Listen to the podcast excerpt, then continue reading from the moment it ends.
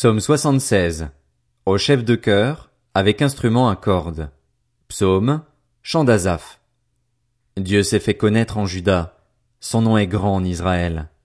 Sa tente est à Salem, et sa demeure à Sion. C'est là qu'il a brisé les flèches, le bouclier, l'épée et les armes de guerre. Tu es plus majestueux, plus puissant que les montagnes riches en proie. Ils ont été dépouillés, ces héros pleins de courage, ils se sont endormis de leur dernier sommeil. Ils n'ont pas su se défendre, tous ces vaillants hommes. À ta menace, Dieu de Jacob, cavaliers et chevaux se sont figés.